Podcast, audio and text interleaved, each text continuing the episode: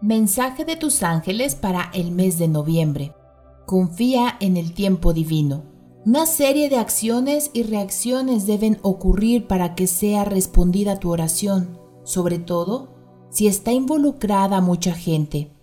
Este fenómeno se llama tiempo divino y es similar a las etapas de germinación de una semilla. Sí, el proceso puede apresurarse hasta cierto grado, pero aún así debe haber un periodo de incubación para que las oraciones y las plantas aparezcan de forma material. Por favor, ten paciencia y continúa alineando tus deseos con amor, pensamientos positivos y acciones guiadas. Tu oración está manifestándose, incluso mientras escuchas este mensaje. El tiempo divino se encarga de que tu deseo llegue justo en el momento exacto. A veces solo entiendes este hecho cuando miras hacia atrás, después de que el deseo se materializa, pero con fe puedes comprenderlo en este momento.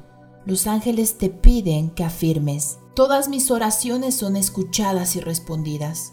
Confío en el tiempo divino del universo porque estoy en el flujo perfecto de dar y recibir.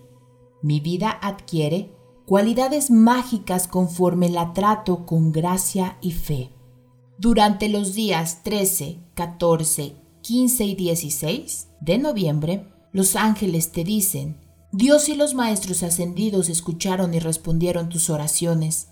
Entrega las preocupaciones, las angustias y los miedos al cielo y prepárate para recibir ayuda de forma inesperada.